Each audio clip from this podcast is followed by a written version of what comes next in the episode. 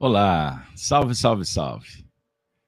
É com imensa alegria, com as emoções renovadas, estamos de volta para realizar o estudo do Apocalipse. Apocalipse por Honório.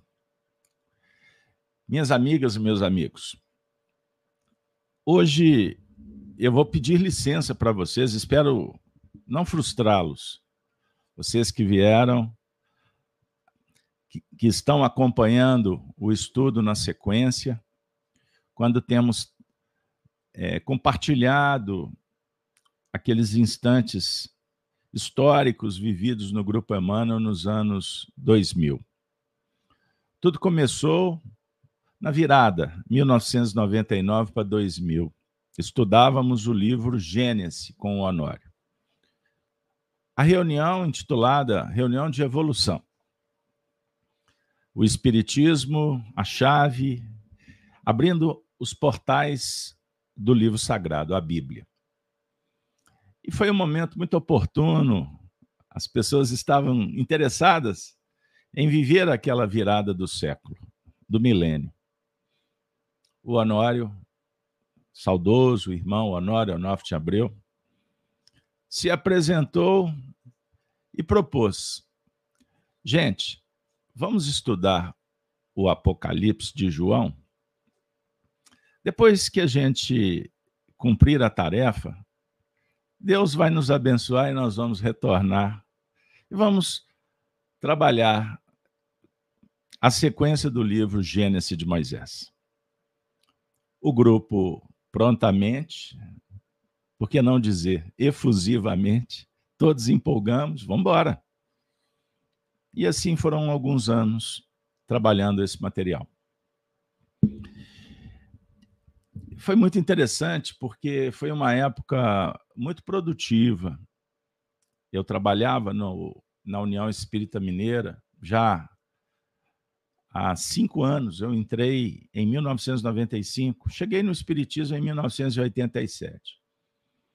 Então, nós estávamos matriculados numa escola de espiritismo raiz, tradição.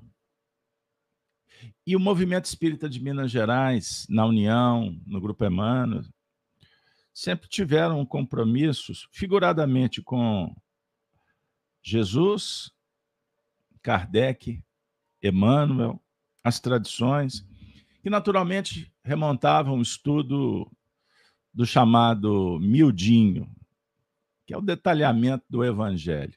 Como Emmanuel propõe, dando prosseguimento aos estudos de Allan Kardec no Evangelho segundo o Espiritismo, Emmanuel ofereceu muitos livros interpretando versículos. Pois bem, então nós participamos do movimento espírita, além do nosso aprendizado, também contribuímos com a unificação do movimento espírita em Minas Gerais. O Honório, nesse período, ainda não era o presidente da União, mas era o diretor da unificação. Então, era um trabalho muito auspicioso, era muito produtivo. A equipe da União Espírita Mineira, na época, ela se desdobrava em muitos, muitas frentes e muita gente competente. Então, ali, a gente tinha oportunidade de conviver com espíritas de uma geração anterior e estávamos envolvidos naqueles projetos que, por certo, desaguam nos dias de hoje como agora, em que viemos compartilhar um pouco desse período histórico. Pois bem, então nós estamos há alguns anos trabalhando, é, publicizando esse, esse material que foi, que foi desenvolvido no Grupo Emmanuel em torno do Apocalipse, com o Honório. Certo? Fizemos 264 eventos e agora estamos numa nova temporada, completando o número quadragésimo. Todos disponibilizados na playlist no canal do YouTube, tanto da Rede Amigo Espírita quanto no canal Gênesis. Pois bem, minha amiga, meu amigo, nós gostaríamos de compartilhar com vocês um material que encontramos. E por isso é que eu pedi licença para poder, com vocês, é, reviver um pouco desse cenário, dessa época. E foi muito interessante, porque eu estava procurando um material aqui, a gente tem um acervo muito grande, e eu achei, por acaso, entre aspas, uma gravação que foi feita nesse período. Foi uma festividade que comemorava o aniversário da casa que eu estava participando, inclusive como coordenador da área doutrinária mediúnica. O grupo da Fraternidade Espírita Irmão Werner, situado em Belo Horizonte, no bairro União, Belo Horizonte, hein? E esse material, olha que interessante, ele é de outubro, dia 27 de outubro do ano de 2002. 2002. Foi aniversário da casa e nós convidamos um seminário que foi elaborado. Convidamos o nosso querido Honório Onofre Abreu, que esteve conosco abrilhantando o evento. Era aniversário da casa, repito. E que legal, foi gravado pelos amigos da casa é, uma palestra do Honório, como eu disse, fez parte de um seminário, uma semana inteira de palestras. E nessa ocasião, no dia 27, o Honório fez uma palestra com o tema é, Há dois mil anos. E como nós estamos estudando o Apocalipse por Honório, e acredito que uma boa parte, quem sabe a maioria nem conheceu o Honório, e, e pode parecer estranho, por que Apocalipse por Honório, né? Uma coisa meio pessoal, personalística. Mas, na verdade, porque nós temos o compromisso de compartilhar um documento, né? momentos que foram muito auspiciosos, né? e também um conteúdo de muita qualidade, sem falar, né? sem deixar de falar da pujança, da contribuição valorosa do nosso querido Honório Abreu, que, por certo, foi um dos grandes vultos do espiritismo em Minas, no Brasil. Ele, com seu jeito peculiar, sempre carinhoso, pronto, intelectual, um filósofo. Honório Abreu realmente marcou uma época. Ao lado de muitos corações que vale a gente lembrar, né? como Oswaldo Abreu, o Lúcio Abreu, Manuel Alves, né? o Sobral, José Damasceno Sobral, que se tornou referência para eles. Olha que maravilha. E tinha muita gente boa. Ah, me recordo do Leão Zálio, da sua companheira, uma, uma médium com um potencial muito legal, que foi a Tiana. Lembrar da nossa querida maternal Maria, Maria José de Abreu, esposa do Oswaldo, Dona Iole, esposa do nosso querido Lúcio Abreu. E eu me recordo desse casal com muito carinho, que foi o Lúcio que fez a prece celebrando o meu casamento com a Ana Paula, minha esposa. É, tem muitas histórias que a gente recorda com muito carinho. Pois bem, então, nós resolvemos trazer para vocês essas imagens. E eu gostaria de, inclusive, pedir desculpas, porque o áudio de uma qualidade que vocês não estão acostumados e merecem ter um material com qualidade. Mas veja bem, nós estamos com diante de um DVD. Olha só. Seu computador ainda tem? Os computadores atualmente nem saem com DVD mais, né? E, além de tudo, compartilhar, também deixar registrado. Né? De alguma forma, alguém que se interessar em conhecer um pouco do Honório, a sua performance, a gente disponibiliza aí na internet. Vocês estão vendo, é, a tela está um pouco menor, depois a gente amplia, que foi feito a celebração, né, o seminário, e está compondo a mesa é, Honório, na sequência, Honório Abreu, o médium Wagner Gomes da Paixão, que nesse período acompanhava o Honório em muitas palestras, em viagens. O Honório, é, quem foi o orientador principal do nosso querido Vaguinho, né? e ele levava sempre o Wagner. Durante as palestras, Wagner psicografava e o Honório discorria sobre o Evangelho.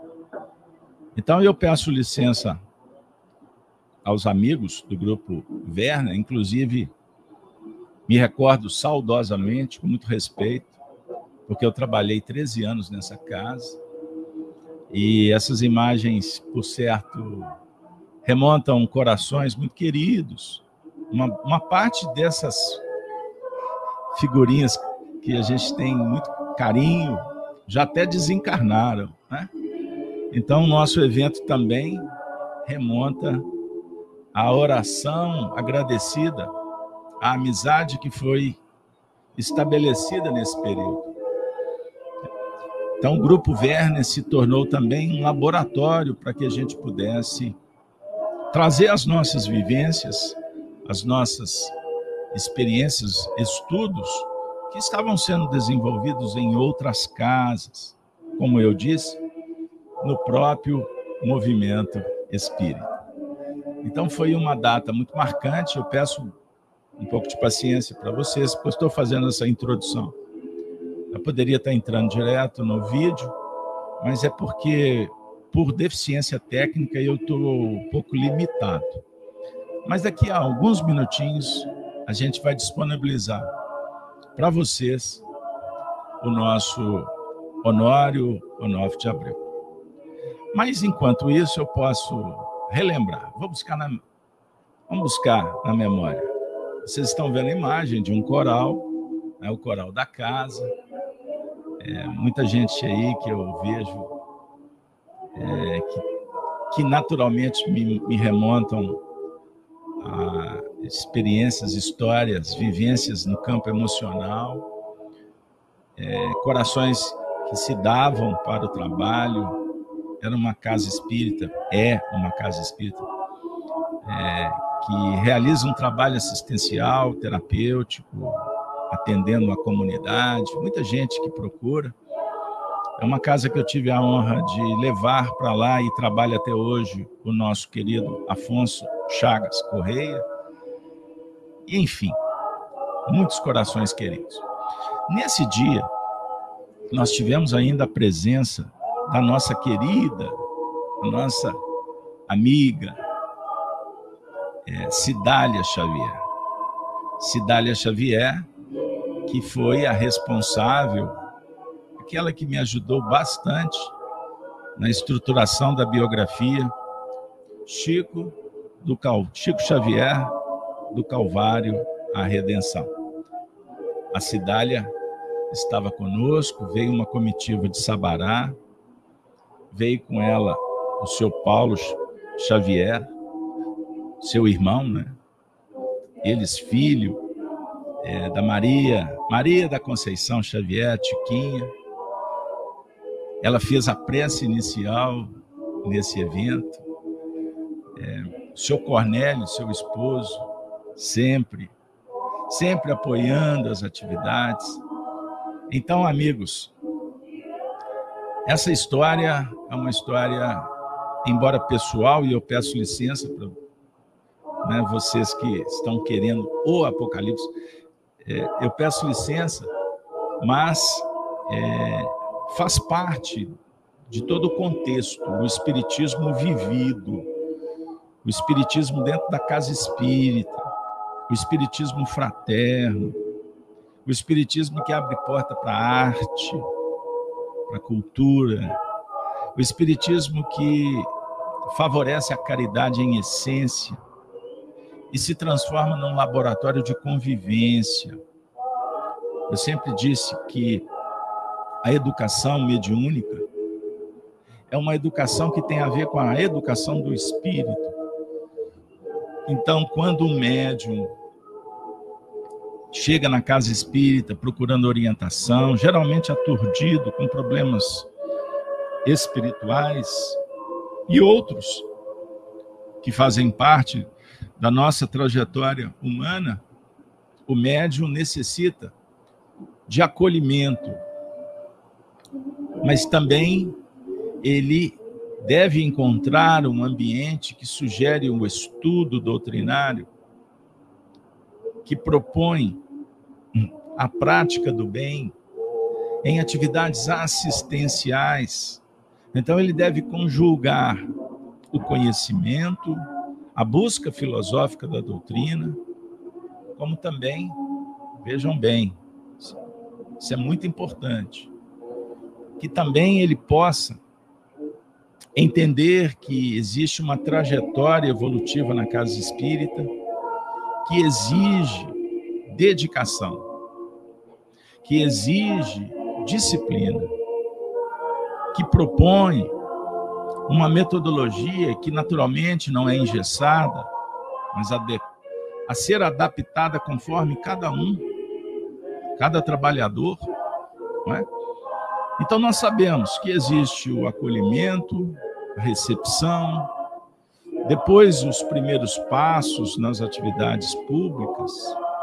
O indivíduo chega, vai receber o passe magnético, será sugerido, quando necessitado, a terapêutica com a água, que são recursos medicamentosos, a água magnetizada também. E o cenário do estudo vai se abrindo, as oportunidades vão chegando. Daqui a pouco o indivíduo começa a perceber a importância da caridade, né? da benevolência, da indulgência, do perdão. E uma casa espírita bem orientada propõe o atendimento aos sofredores, encarnados e desencarnados. Vejam bem, e o, o Brasil, as casas espíritas que se multiplicam em nosso território, também cumprem um papel social de educação das almas e atendimento aos irmãos infortunados que vivem as misérias, inclusive materiais. Então existem esforços no campo da distribuição de alimentos, de atendimento psicológico.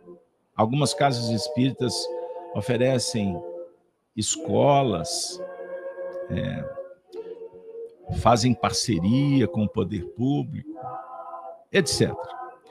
Existem núcleos que se limitam apenas ao estudo, às atividades mediúnicas e aos recursos do passe magnético. Existem casas que são muito focadas na área assistencialista. Existem casas que fazem opção e seguem seus compromissos, conforme a espiritualidade define, né? Olha que maravilha, pessoal.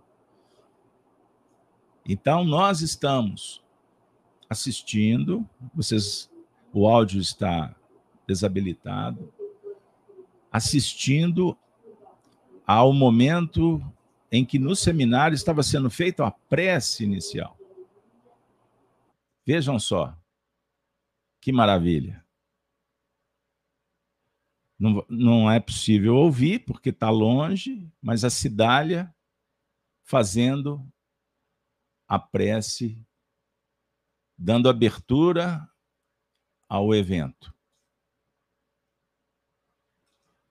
Então vamos juntos, vamos nesse momento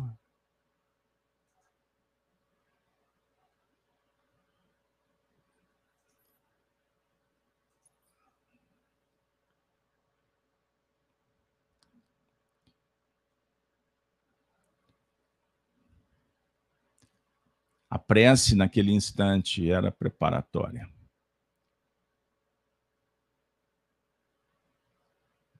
O áudio deve estar baixo, eu peço desculpas.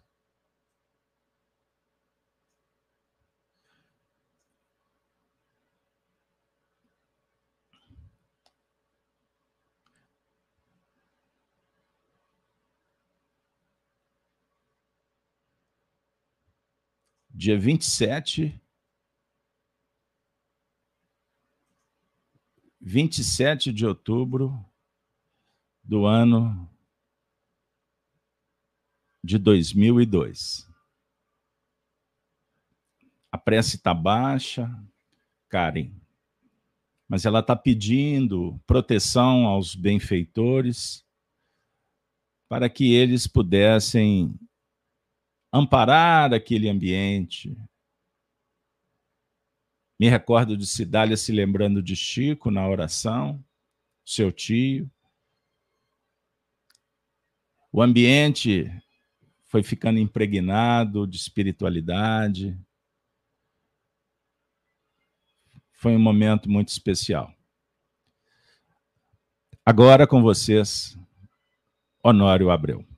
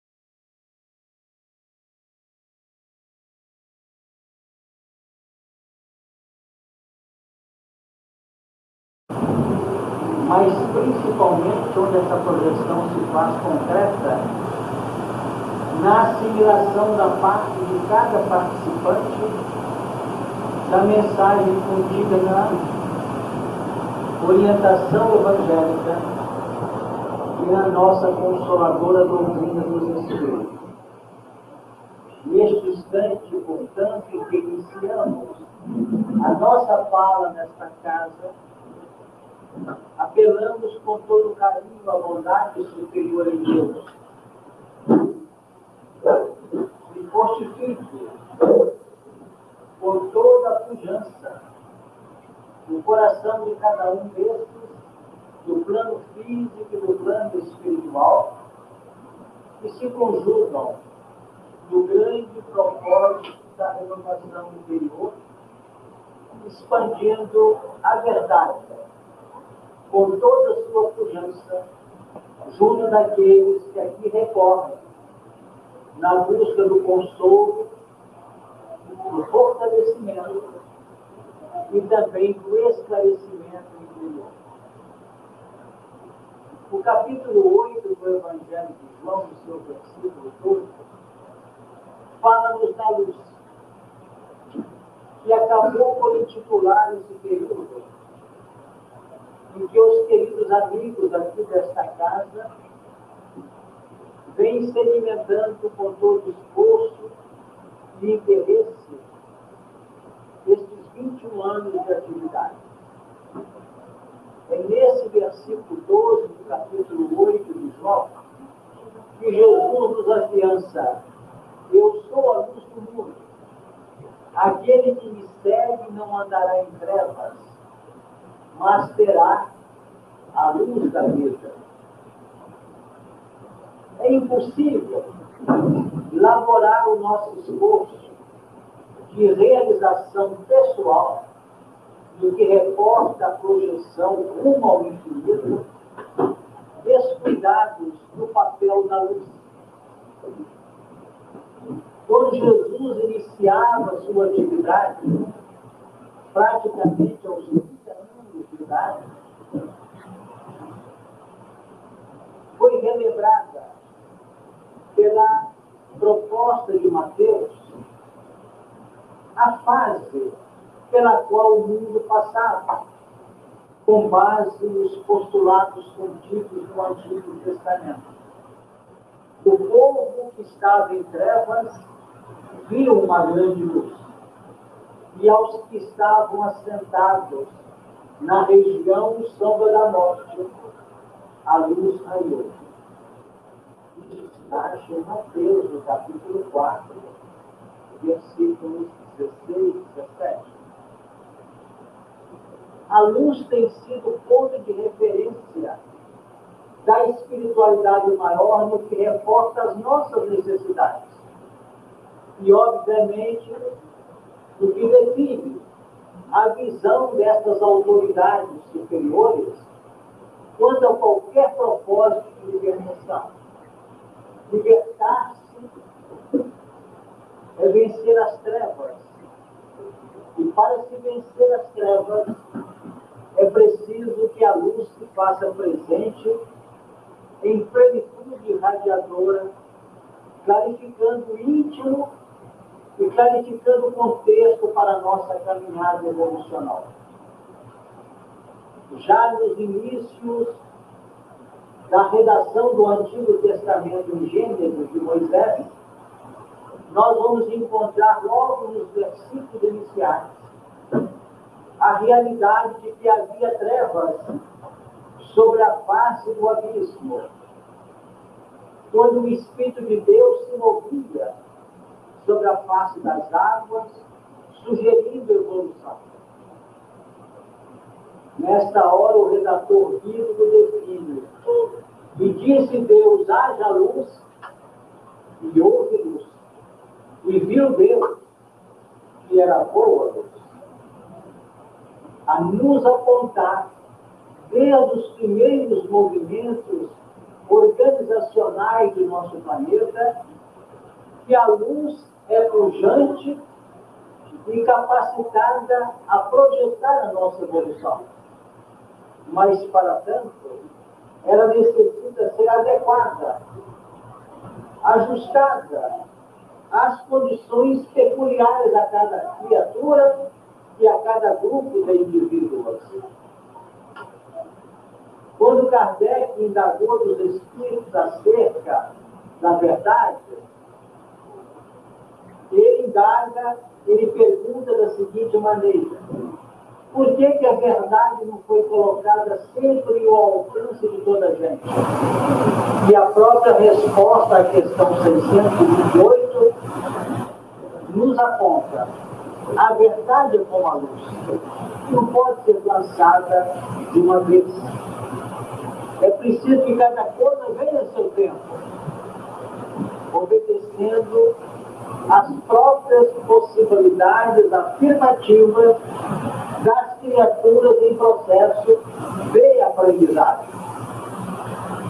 O trabalho mosaico foi o trabalho delineador da aprendizagem nossa.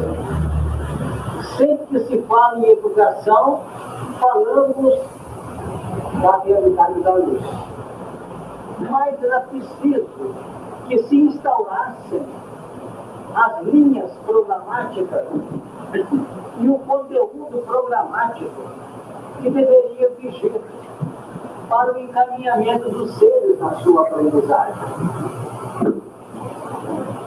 Quando o missionário Moisés, no Monte Sinai, como no Egito, capítulo 20, do livro Êxodo, recolhe os mandamentos que passaram a história como decálogo, definiam as entidades amigas sobre a tutela de Jesus aquilo de forma básica que cada aprendiz necessitaria avocar para implementar um sistema de uma caminhada feliz, de uma caminhada mais adequada, a extrapolar daquele parâmetro rígido da dor, do constrangimento do sofrimento. No entanto, para que pudéssemos implementar um sistema de não matar, de não dizer falso testemunho, de honrar pai e mãe, de não furtar, era necessária, de algum modo, a capacidade dominadora da nossa própria instintividade. Era impossível adotar um sistema novo de vida a significar libertação sem a possibilidade concreta e definitiva da resistência às emersões das nossas próprias dificuldades instintivas. Mas qual seria a forma adequada de se projetar? Imaginemos que nós delineássemos com a nossa fragilidade ainda de desinformação para atendermos às necessidades imperiosas do amor, seria necessário que cada um de nós tivesse força suficientemente dirigida para tamponar as emersões da nossa própria interioridade. Mas os fatos não se desenvolvem dessa maneira. Porque se fosse assim, Jesus não teria vindo. Nós estaríamos às voltas ainda com a mensagem de Moisés. Tentando com todas as medidas, todos os recursos, impedir que saísse da nossa intimidade os componentes ainda com marcas negativas pela nossa postura milenar de certo modo, ainda muito infeliz. Então, nós vamos observar que na hora que Jesus chega e que se define como a luz, como o caminho, a verdade, a vida, como a porta, como bom pastor, ele nos ensinaria a partir de então, com esta autoridade por ele delineada, que nós tínhamos a fim de vencer a nossa ligação irreverente com a sombra, de tentar operar bem, operar no auxílio efetivo ao semelhante. Se Jesus fosse examinar as condições intrínsecas daquele povo que ele atendeu, se ele fosse levantar a ficha do paralítico em Cafarnaum, se ele fosse levantar a ficha do cego de Betsaida, ou do cego de Jericó, ou dos dez leprosos, possivelmente ele não teria sentido. Ele teria dito assim, vocês vão primeiro banhar-se no campo da purificação através das reencarnações, para que vocês possam me compreender. Isso é muito importante para nós espíritas que costumamos sair de látago na mão ante as próprias atividades que nós costumamos desenvolver.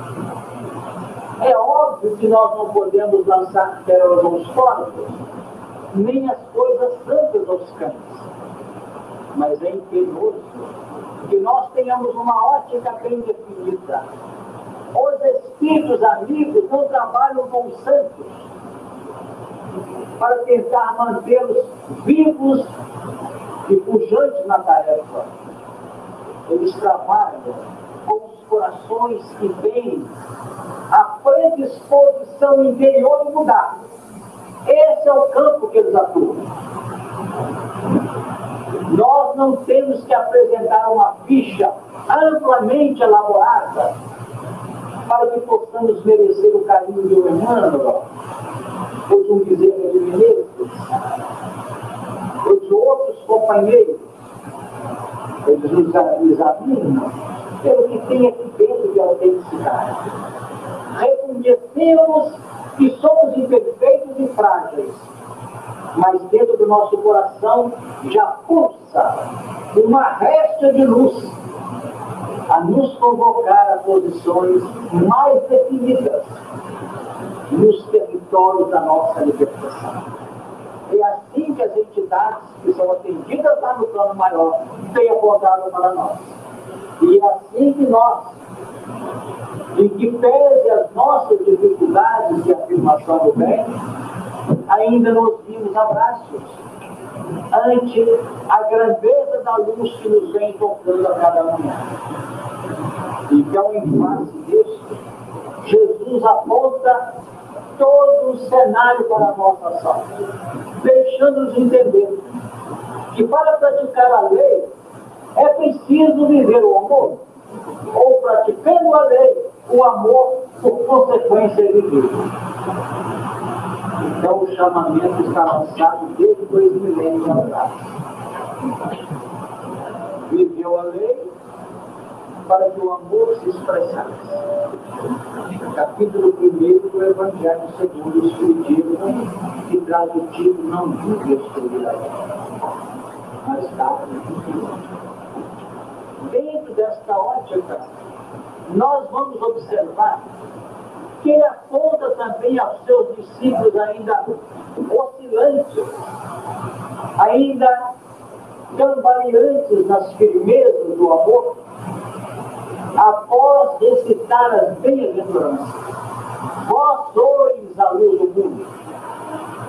Vocês necessitam operar com os padrões que vocês apresentam na própria intimidade a fim de que a família entristecida, marginalizada, possa ser visitada por um novo alento, por uma nova disposição, para uma coragem determinante de realizar algo em favor de si próprio. Não se justificaria daí para frente o cultivo do medo, dos temores, que ainda visitavam os próprios apóstolos e discípulos era preciso angariar componentes de firmeza e determinação psíquica para que em face do mesmo nós apresentássemos a coragem de mudar, a coragem de operar, a coragem de projetar o nome do Cristo, não dentro dos planos de uma afirmação filosófica ou religiosa, mas apontar o nome dele pelo que reflete a nossa própria intimidade adotando o processo de educação, um processo de ação no. Então, todos nós queremos amar. Já temos o nosso interior. É preciso fazer interiormente, exteriormente, dentro das faixas do reino legítimo, já estamos homologados pela misericórdia superior. A luz de algum modo já é refletida. Ainda que de modo fugidio e de modo simples, segundo a ostensibilidade. Mas é assim faz. Como é fácil dizer numa hora quem já tem um telefone e que o outro lado diz assim, eu estou totalmente sofrido, eu estou totalmente em desajuste eu não sei mais o que faço. Por que nós não podemos dizer nessa hora, minha amiga, confie em Deus, tenha bom ânimo. O mundo tem dificuldades para todo mundo, para todo o globo, todos os setores, ele irá sadia dificuldade. Nessa altura, pegamos o telefone com o nosso amigo e o desligamos com a simpatia do amigo da pessoa que ligou. É por aí que nós caminhamos, valorizando o nosso semelhante e fazendo com que a luz se faça presente, apesar de nosso espelho refletor ainda se apresentar de algum modo embaçado pelas nossas deficiências e pelas nossas imperfeições. E na medida que nós acostumamos com a ideia de olhar o semelhante de frente, compreendendo e auxiliando, é como se começasse a se realizar um processo de autolimpeza, de autoasepsia na nossa própria intimidade mental. E a vida começa a mudar. Poderiam analisar os queridos amigos pelos outros e dizer, mas será que é tão fácil assim? Mas nós estamos advindos de muitas dores nós costumamos dizer que o campo espírita se abre para as criaturas imbatidas do século. Criaturas que já depositaram muitas e muitas esperanças em áreas, às vezes, frágeis, em áreas que não tiveram a sustentação adequada para que nós pudéssemos nos firmar. Não que nós tenhamos sido infelizes nas escolhas, mas porque nem sempre, ao receber as áreas operacionais, nós investimos com a pujança que a doutrina espírita nos oferece hoje em termos de informação e de esclarecimento. Vamos atrás em Jesus. Nós vemos, ouvimos durante muitos séculos, o papel do Vicente de Paulo, de Santo Agostinho, de Paulo Tardes, de Francisco de Assis. Comemoramos as datas alusivas aos apóstolos que seguiram Jesus, praticamente todos eles beatificados ou santificados pelas religiões mas tem sido a doutrina espírita a grande reveladora das marcas desses personagens. Não se faz uma criatura que abre o coração no amor irrestrito, inconfundível, sem as luzes desses espíritos mesmos, mesmos elegeram para a sua caminhada. Vemos hoje o carinho com que as entidades amigas canalizam para nós as mensagens a reavivar Jesus em nosso entendimento hoje. Não faz muito tempo, ainda quando encarnado nosso querido Chico Xavier, numa comunicação pelo processo de abençoamento, ele afirmava a grande massa de espírita que não conhece o trabalho dos bastidores. E é muito mais fácil pegarmos um livro editado pelo médico, mas que coisa maravilhosa, especialmente dele que deixou 910 414 para espécies, obras editadas mas não é apenas o investimento nesta vida. E a linha perpassada pelos séculos, que fizeram o papel de burilar, de burilar o campo mental, de burilar as estruturas potenciais do indivíduo, para que esses potenciais pudessem vir à tona.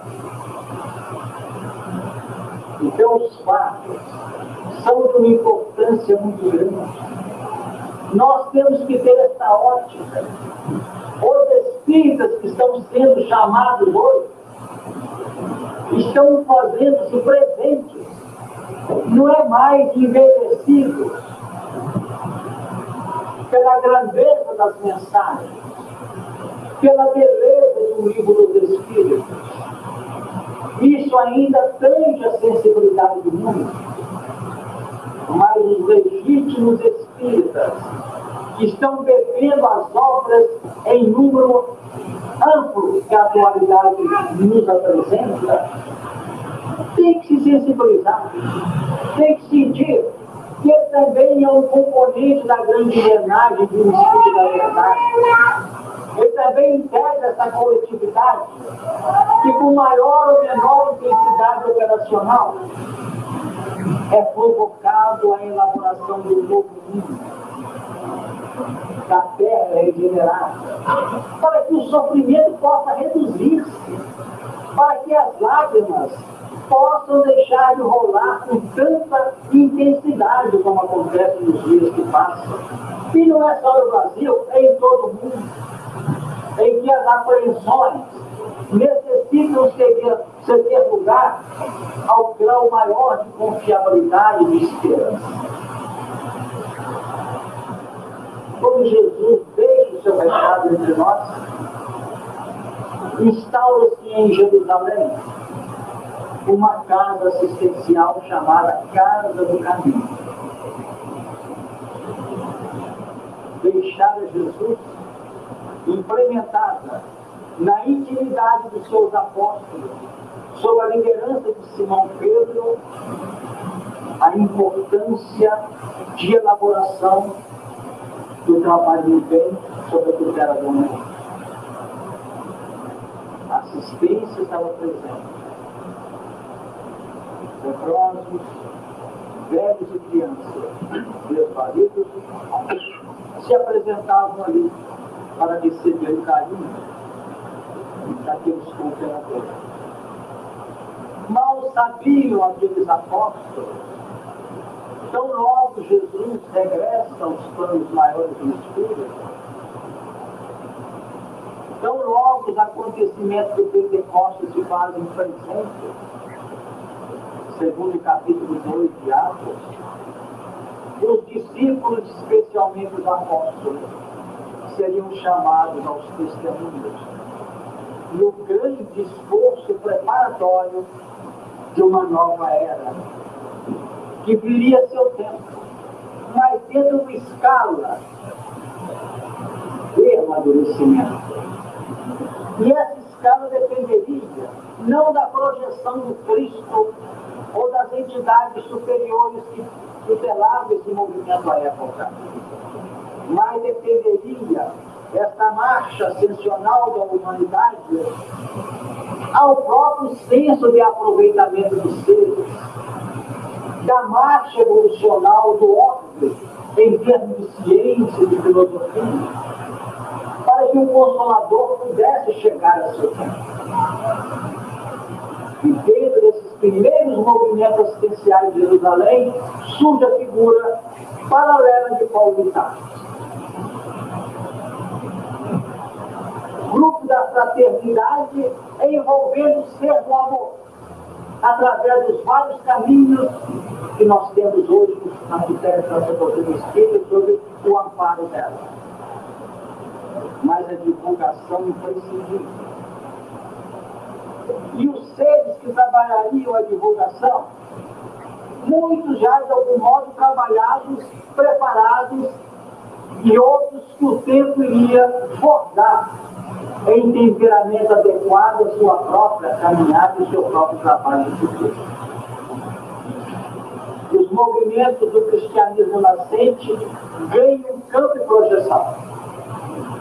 Várias áreas são operacionalizadas. Vários grupos se formam em torno daqueles chamados homens do caminho. Mas naquele instante em que Jesus trazia mensagem, e naqueles momentos em que os grupos se formavam após o retorno dele, outros fatos se desenvolviam na extensão espiritual e terrestre entre os encarnados. Nós comentamos que a luz é um componente imprescindível para a irradiação do amor, do bem, da misericórdia. Vamos observando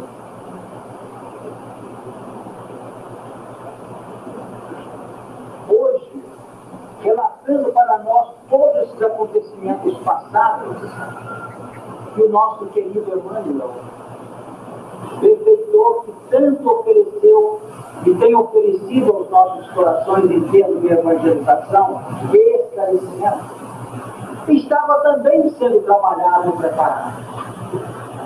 Quem já observou com naturalidade, paciência e interesse a obra Dois Mil Anos, a primeira obra romanceada do Chico, vai encontrar o personagem Fulgurento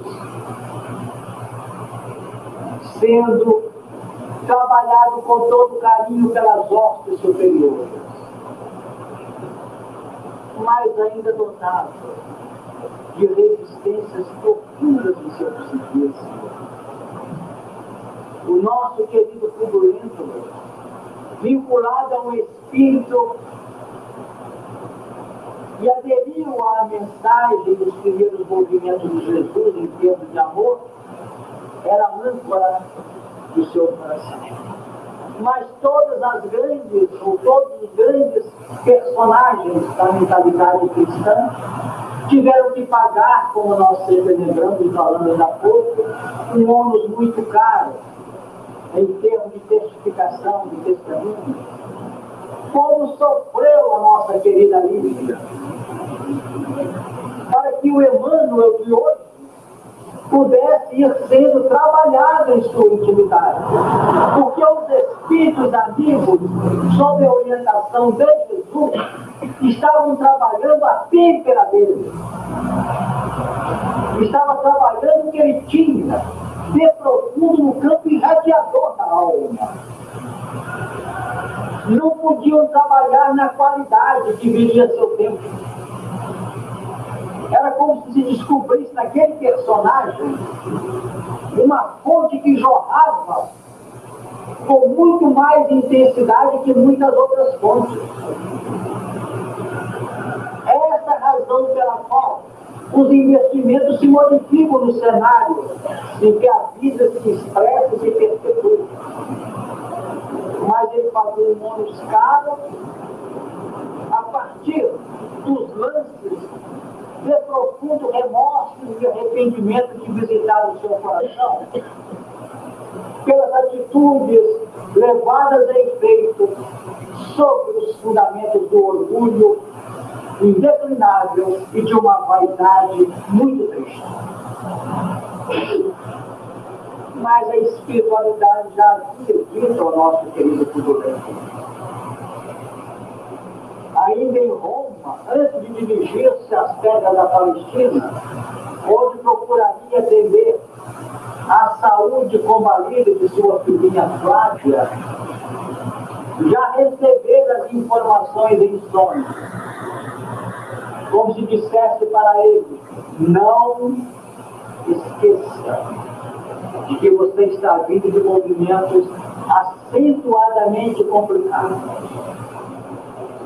mas nós não temos dúvida de que em épocas mais antigas, o coração dele foi trabalhado também na intimidade devida. E nós costumamos alimentar uma ótica abençoada e feliz, enquanto é filosoficamente trabalhada aqui. Mas quando nós levamos para o campo operacional, sai uma mistura entre a proposta idealística e as conclusões interiores que nós ainda trazemos. Estamos em dezembro do ano de 63 antes de Jesus, em Roma. Um movimento diferente no cenário romano. Um orador famoso de nome Cícero usava da tribuna do Senado de Roma. Naquela oportunidade encontravam-se presos cerca de sete elementos vinculados a uma revolução que instaurara sob o comando de Catilina, Sérgio Catilina. E nesse mês de dezembro que nós nos referimos, do ano 63, já no seu início, o líder da revolução se achava na região da Etrúria, tentando regimentar revolucionários para sua causa.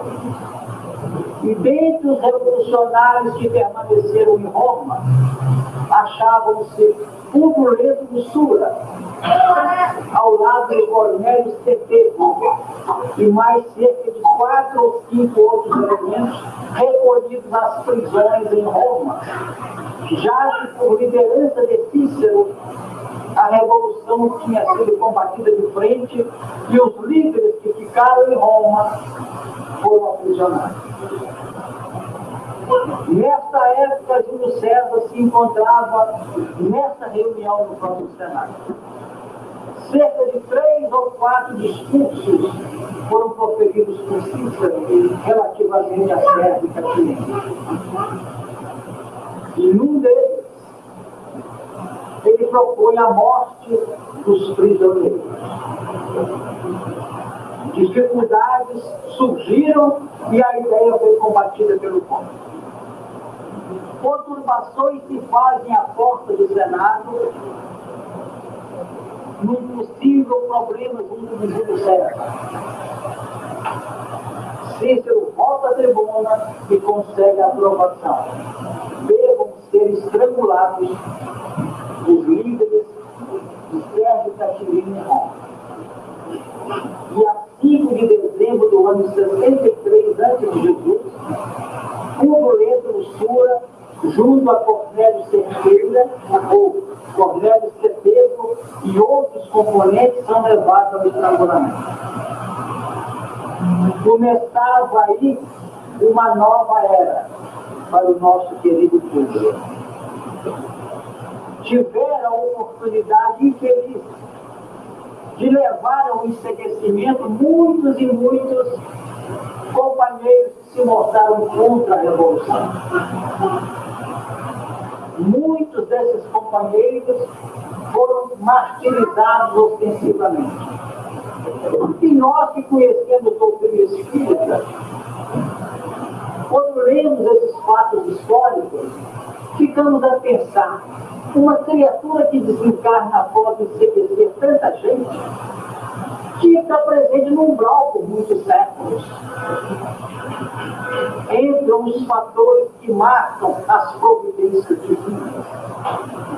Os caminhos que nós ainda, no plano físico, desconhecemos. Mas naquela oportunidade, Lívia já estava a posto e da mesma forma que a mãe de André Luiz investe nele, na década de 30 aproximadamente, recentemente do século passado, para ele poder fazer o que fez por nós, livre de modelo que se empenharam pelo seu querido figurante. E a espiritualidade reunida retorna o figurante do Sura, Sura ao plano reencarnacionista nasceu praticamente no primeiro ano de nossa era cristã. Praticamente nas datas em que Jesus chegava ao nosso planeta. Nasce para exercer cargos importantes, como também do próprio Senado. Rico, iniciaram-se as trajetórias que praticamente todo espírita conhece quando lê a obra do Silva. Flamínio Severus, o seu querido amigo, consegue com as autoridades de Roma, especialmente com Tibério, condições para que ele se desloque para a Palestina, tentando a cura da filha, a cometida da Anselmia. E os fatos se desenvolvem de maneira muito triste vamos encontrar a adesão de Lívia ao trabalho com Jesus.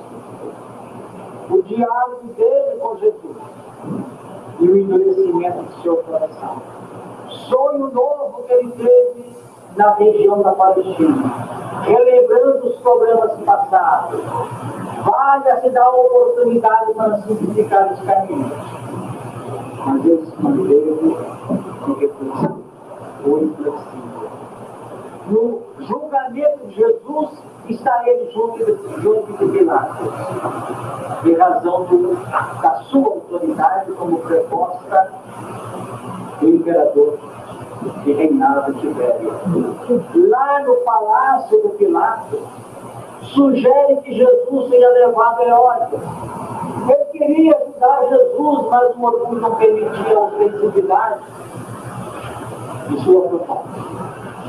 Manda o Herodes que ele e Herodes coroa Jesus com a coroa de espinho, veste com um manto e devolve a Jesus. Jesus é açoitado por N ideias surgidas naquele momento. Novamente ele tenta uma saída estratégica do povo. Não tem nenhum condenado cujo processo tenha terminado o governador daquele tempo, chamado Barrabás. Então propõe ao povo que mate o Barrabás. Velho, mas ele não podia dar ideia. Não mate. Porque contagiava tudo que ele tinha de mentalidade até então trabalhada. E o Barrabás foi solto.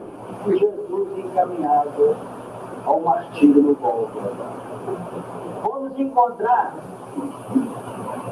a intercessão de Lívia, que representou para ela simplesmente 25 anos de estar segregada no próprio lar, acusada de infidelidade. 25 anos. De alinhamento dos carinhos do próprio lar. E se liberta no ano 58, na primeira grande mortandade aqui de Roma sobre o governo de Nero, no ciclo máximo, quando efetivamente se abria as realidades para o nosso período igreja. Continuamos a analisar aspectos históricos. Ele vem para Roma, retorna, vai, já em Roma, retorna à Palestina com aquele drama do sequestro do seu filho Marcos por André Joras. Participa ativamente do cerco do general Tito, que seria o futuro imperador, em Jerusalém. E é nos episódios que marcaram o final do cerco é que ele é levado ao encerrecimento por ação direta do próprio filho, que ele não sabia como também o filho não identificava. E naquela hora foi preciso que aquele companheiro, esse nosso querido e prestimoso benfeitor, perdeu a visão para que pudesse procurar na intimidade da alma os componentes efetivos para uma visão diferenciada da vida. Os fatos se desenvolvem, cai em Jerusalém. Tito faz a famosa procissão em Roma, com os troféus das conquistas. A gente lê em dois mil anos todos aqueles valores retirados de princípio. Todas aquelas peças valiosíssimas tiradas e trazidas de Jerusalém para o desfile em Roma, antes de Sofiano, que então governava e tido como herói da grande conquista. Hoje, na obra Nero, nos é possível encontrar alguns registros daquela mesma solenidade que eles mesmos registram no livro dos João. E nós ficamos a pensar como Alan Macier, que é o historiador, conseguiu retirar dos dados históricos humanos valores tão próximos ao que se acha registrado no livro há dois mil anos, trazido pela discografia do nosso querido Chico Xavier.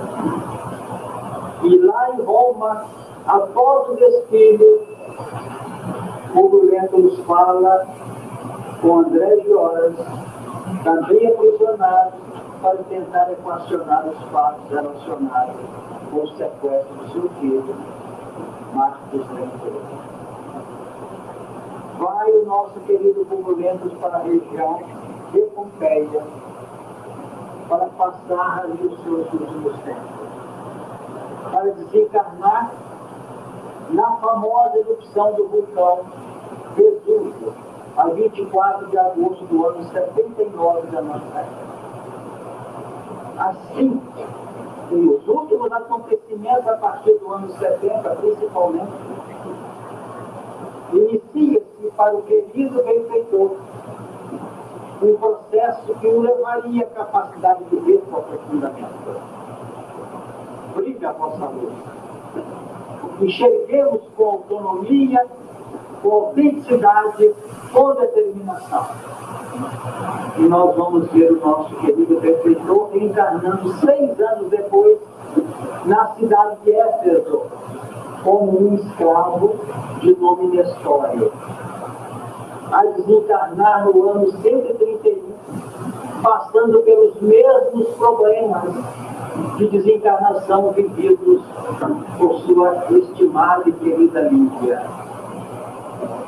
Faz uma preleção na via aumentando no cemitério, que agrupavam naquela oportunidade vários cristãos, substituindo Policarpo, o extraordinário discípulo de João Evangelista que, por sinal, tinha sido também aprisionado.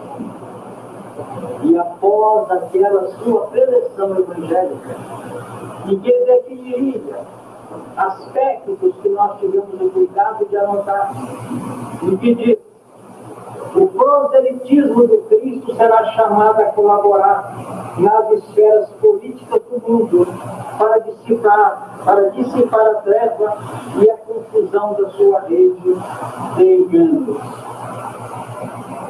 Volta o nosso querido Nestório para a vida espiritual. Para o final, ou na segunda metade do século II, retornar 20 anos aproximadamente após a desencarnação, a nascer e apresentar-se no livro de Cristo sob o nome de Basílio, como afinador de instrumentos. É levado novamente à desencarnação violenta.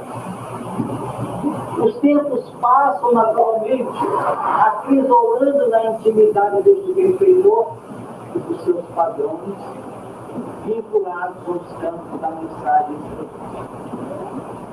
para tornar-nos a detectar a sua presença no dia 18 de outubro do ano 1517 em Portugal, quando ele nasce, recebendo o nome de Manuel da Nóbrega, chegando ao Brasil em 1549 com Tomé de um trabalho maravilhoso, maravilhoso sob a inspiração de Paulo de Tarso, que sempre foi cogitado pela sua indagações, pelas suas buscas de afirmação nos tempos do Evangelho.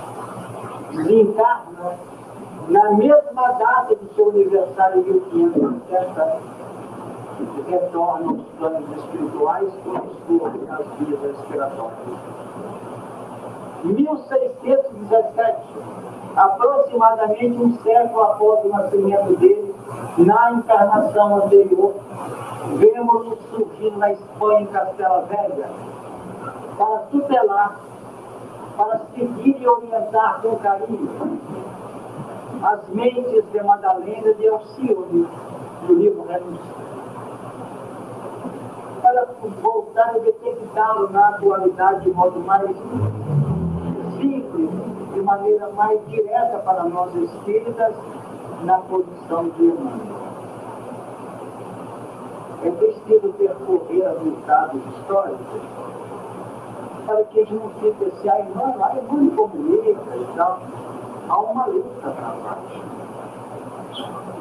Há um erguimento milenar que teve que vir abaixo para se construir outro, no grande programa de redenção dos Espíritos. E nós sabemos, se formos trabalhar de maneira mais intensiva, que ele está lá atrás, por ocasião de Semiramis, 800 anos aproximadamente antes de Jesus. Mas seria talvez meio desafiadora a tarefa dele sem alguém que pudesse, dentro dos planos de sintonia, atender os, programas do nosso querido onde emerge a figura de Chico Xavier. Onde Chico Xavier? Onde está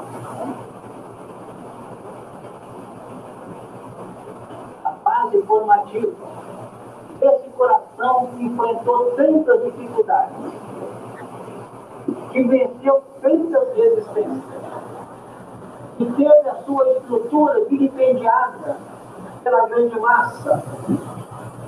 Mas os espíritas, graças a Deus, souberam não venerá-lo de maneira exterior, mas dar a ele o que efetivamente ele merecido, apesar de estar retornado à vida espiritual. Podemos encontrar o ponto básico de revelação da presença de Francisco de Xavier na obra Dois Mil Anos como Flávia, que acabou desencarnando com o próprio Emmanuel em 24 de agosto de 79, na região de Pompeia. Mas será que é aí que começava o trabalho de Flávia? Nós vamos atrás e vamos encontrá-la, Flávia reencarnada cerca do ano 600, na região de Delfos, como sacerdotisa de Apolo. Recuamos mais um bocado em Semiramis e vamos encontrá-la possivelmente como chama. E teria um papel fundamental no plano governamental do Egito naquela oportunidade. Vamos à frente do livro Ave Cristo, vamos encontrá-la no livro, nesse livro Ave Cristo, no papel de Lívia. Aquela Lívia que foi abandonada pela mãe, Helena, e achada por aquele afinador de instrumentos, pai que a levou para o seu convívio, para a sua terra, para vir desencarnar depois atrozes e a levaram à perda também da visão e envolvida no processo de tuberculose, ao lado de cinco céus, ao lado de Tassiano, junto daquela, daquele ambiente, daquela casa comercial de propriedade de Lúcio Agripa, que abrigou dentro de uma situação de profunda necessidade encarna aos 23, 24 anos de idade, levando para o plano espiritual muitos e muitos valores que seriam naturalmente arregimentados para suas empreitadas sequenciadas. Algumas experiências desta entidade amiga que deveria ser o Chico hoje, vamos encontrar no final do século XV, segundo alguns registros, como filho de Isabel, a católica, que custeou as viagens de Cristóvão Colombo. Desencarnou num ambiente difícil como Joana Luca, pela sua mediunidade exacerbada, sem condições de educação por falta de base. Vamos encontrar no século, final do século XVIII e XIX, já no, na década de 1800 e alguma logo no início do século, como outra reencarnação com Maria I, que viria ser a mãe do Dom VI, que estaria no Brasil, que passou a história com Maria Lucas, em razão novamente da mediunidade. Para ver o nosso querido Chico hoje, retornando à vida espiritual e deixando para os nossos corações, para as nossas meditações, esta valiosa coleção de obras. A definir essa coleção, a mentalidade do Evangelho nos novos tempos da regeneração. Então, a conjugação Emmanuel Chico, perfeito, a definir que não é só o Espírito que está comunicando que todos os seus padrões espirituais. O plano de investimento mediúnico sobre os fundamentos do Cristo, Cristo exige daqueles que são portadores da sensibilidade a coragem, o ânimo firme, o espírito de pontualidade, o espírito de assiduidade, o espírito de coragem, de ânimo forte, aquela condição de não reclamar cansaço, de não reclamar dificuldades, não somá-las, mas tentar superar a cada momento na grande proposta da própria redenção. Todos nós, na atualidade, estamos sendo convocados a dar os nossos testemunhos como medianeiros. Não quer dizer que apenas o mérito com as suas características psicográficas estão sendo convocados. É necessária essa nossa consciência. Como é que eu estou aplicando o passe? Como é que eu estou operando na assistência social distribuindo uma, uma sacola ou uma cesta básica? Como é que eu estou batendo na porta do cooperador com a casa espírita para a possibilidade de atendimento na sua área social? Como é que eu estou atendendo o companheiro que chega pela primeira vez na casa espírita, sem afetação e sem muitas coisas periféricas, mas com a autenticidade do olhar frente para a criatura se sinta acolhida? Qual a nossa posição? Como medianeiros da mensagem evangélica na atualidade, no nosso trato com a família casa, na nossa área operacional, no campo da nossa profissão, na via pública, como nós estamos nos conduzindo, na apreciação que fazemos dos fatos, das coisas, das situações, nesse mundo conturbado. Como é que eu dou minha opinião diante de uma visão transmitida pela televisão, de fatos, Que emoção eu imponho nesses fatos? E isso sem que venhamos a ser criaturas tendenciosas místicas, autênticas, mas conseguindo em nossa atuação agir como medianeiro do Cristo para quem está nos observando. Acham muitos que nós somos extravagantes de casal com família. Tem ideia escrita na cabeça. Mas se vocês notarem de certa cautela, se nós observarmos com certo cuidado, vamos notar que eles nos olham às vezes para saber qual vai ser a nossa reação. Combatem, combatem, combatem, mas fica assim, isso não Porque no fundo vive uma realidade profunda da concepção da alma e da imortalidade dela. Exige naqueles mais endurecidos e resistentes a certeza de que espírito é uma realidade.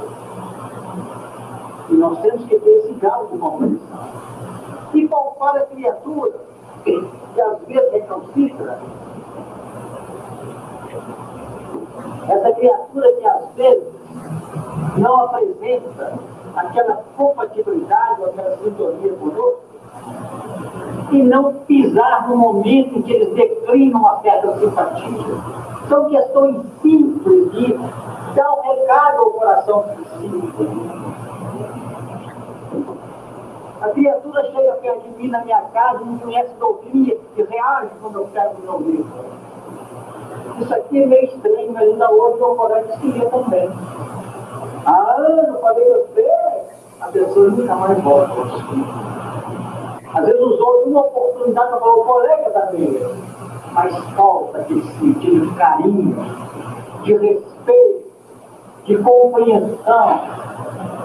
Ainda estamos, estamos na condição espírita, mas aguardamos aquelas facetas de personalidade de tirar castigo.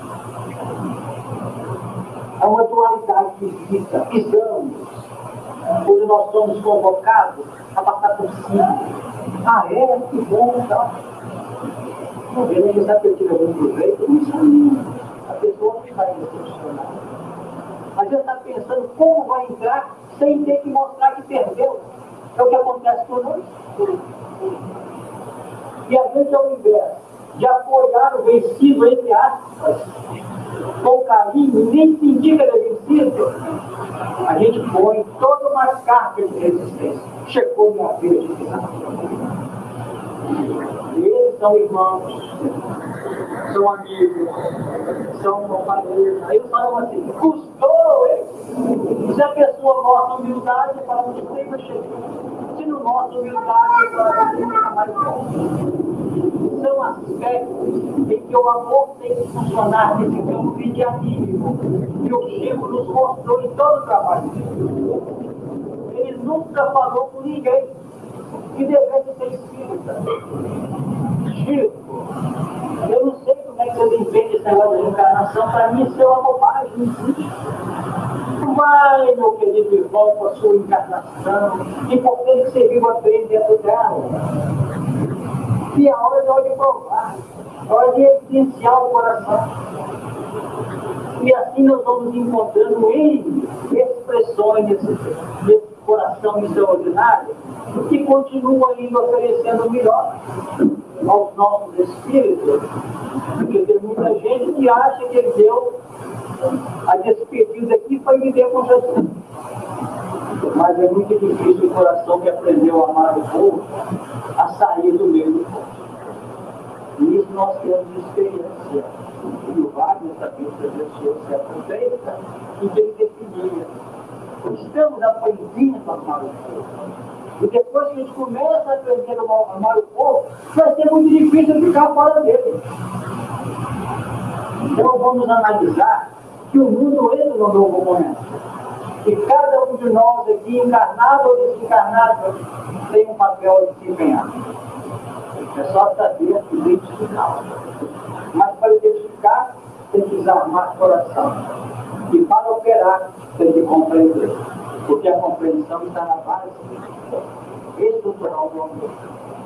E nós temos que aprender a sorrir com o sorriso dos outros auxiliar com carinho e determinação na grande luta de nossa própria afirmação, nas bases que a mentalidade e a mensagem de Jesus vem trazendo aos nossos corações. Poderíamos interromper a nossa atividade, já que falamos tanto de luz, avocando que se contém cinco desejos de Mateus. Esclareça a vossa luz diante dos homens para que vejam as nossas boas obras e glorifiquem a vosso Pai que está no céu. Que, aliás, obriga a vossa luz continuará semana de Que Jesus nos abençoe e que as luzes se continuem nos envolvam Maravilha, pessoal. Maravilha, pessoal. Espero que vocês tenham gostado. Foi um momento muito marcante, né? Deixou em nossos corações experiências é, que guardamos com muita saudade, com muito respeito, e que nos inspira a estar com vocês para estudar juntos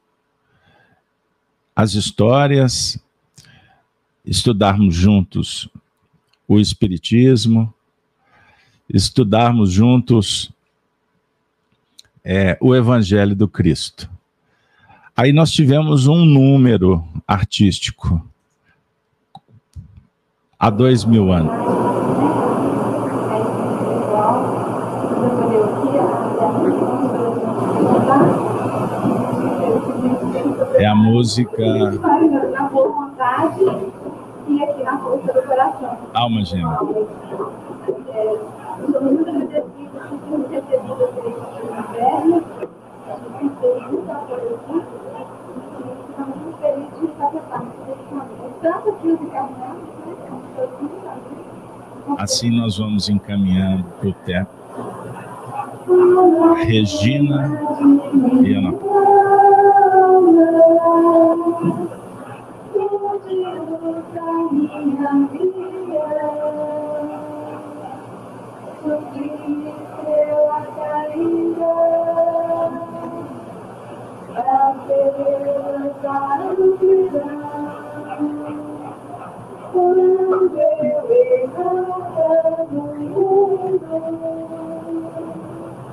triste foi o meu caminho.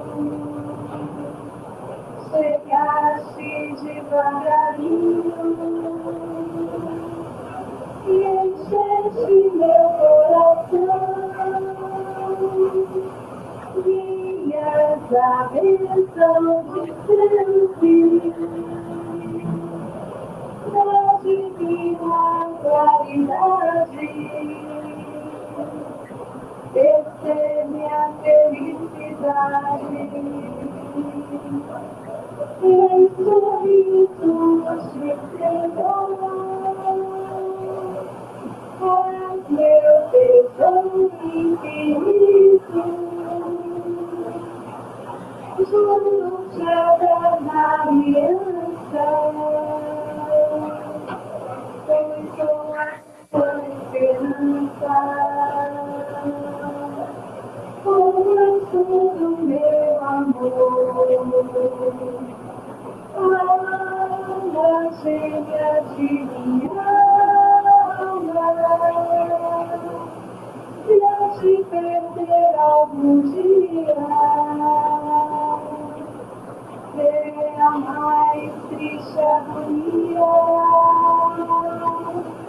da saudade o teu céu. Que um dia me abandonaria, doce mundo, meus amores. Esperar-te entre as flores da qualidade do céu hei de ter-te entre as flores da claridade do céu.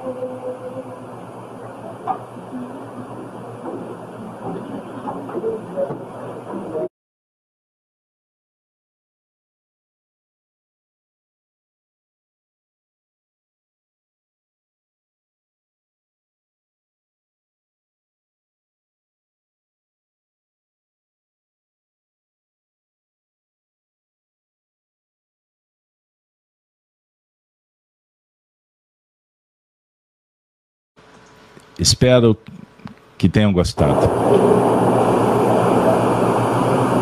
Senhor Jesus, nesses instantes, né, em que o amor aquece nossas almas,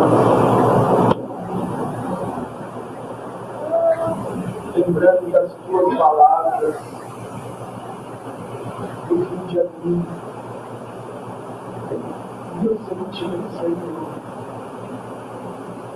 envolve-nos em ti. Nos ajude, mestre, para permanecer no Espírito,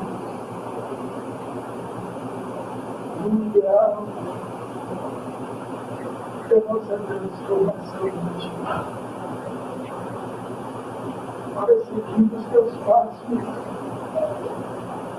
Queremos dentro de nossa casa a manjedoura da simplicidade,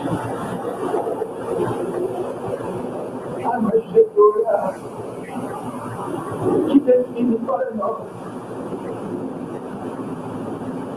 a boa nova do teu Deus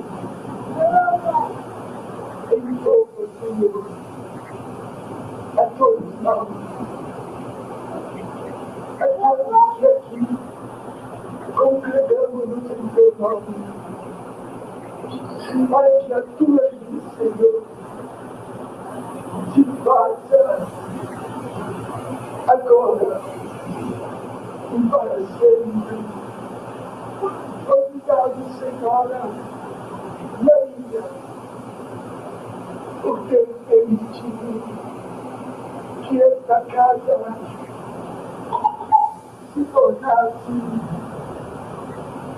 um ponto de luz para que a doutrina de Allan Kardec e o Evangelho de Deus seja para nós o canal da imortalidade da vida. Muito obrigado, muito obrigado. É que humildemente externamos que de agora em diante perceberemos nas novas etapas que nos se abrem Obrigado. Um abraço a todos. Do amigo paternal e o filho de sempre. Que Deus faça tudo.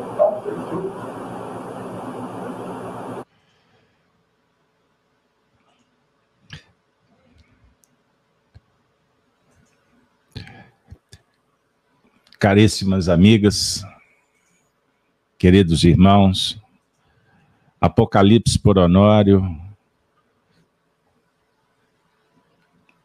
encontro de número quadragésimo, numa atividade especial, histórica, para nós de muita importância. Espero que tenha trazido para você momentos de elucidação, mas acima de tudo de espiritualidade. Na próxima semana estaremos de volta com a didática que vocês já conhecem.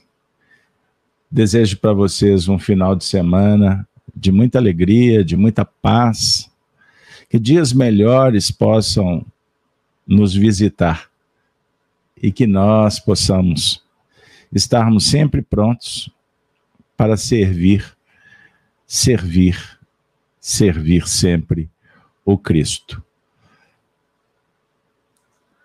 Com a saudação dos cristãos dos primeiros tempos, nós vamos nos despedir dizendo: Ave Cristo, Ave Cristo, Ave Cristo. Até a próxima semana, se Deus quiser e Ele há de querer. Valeu, pessoal. Valeu, pessoal.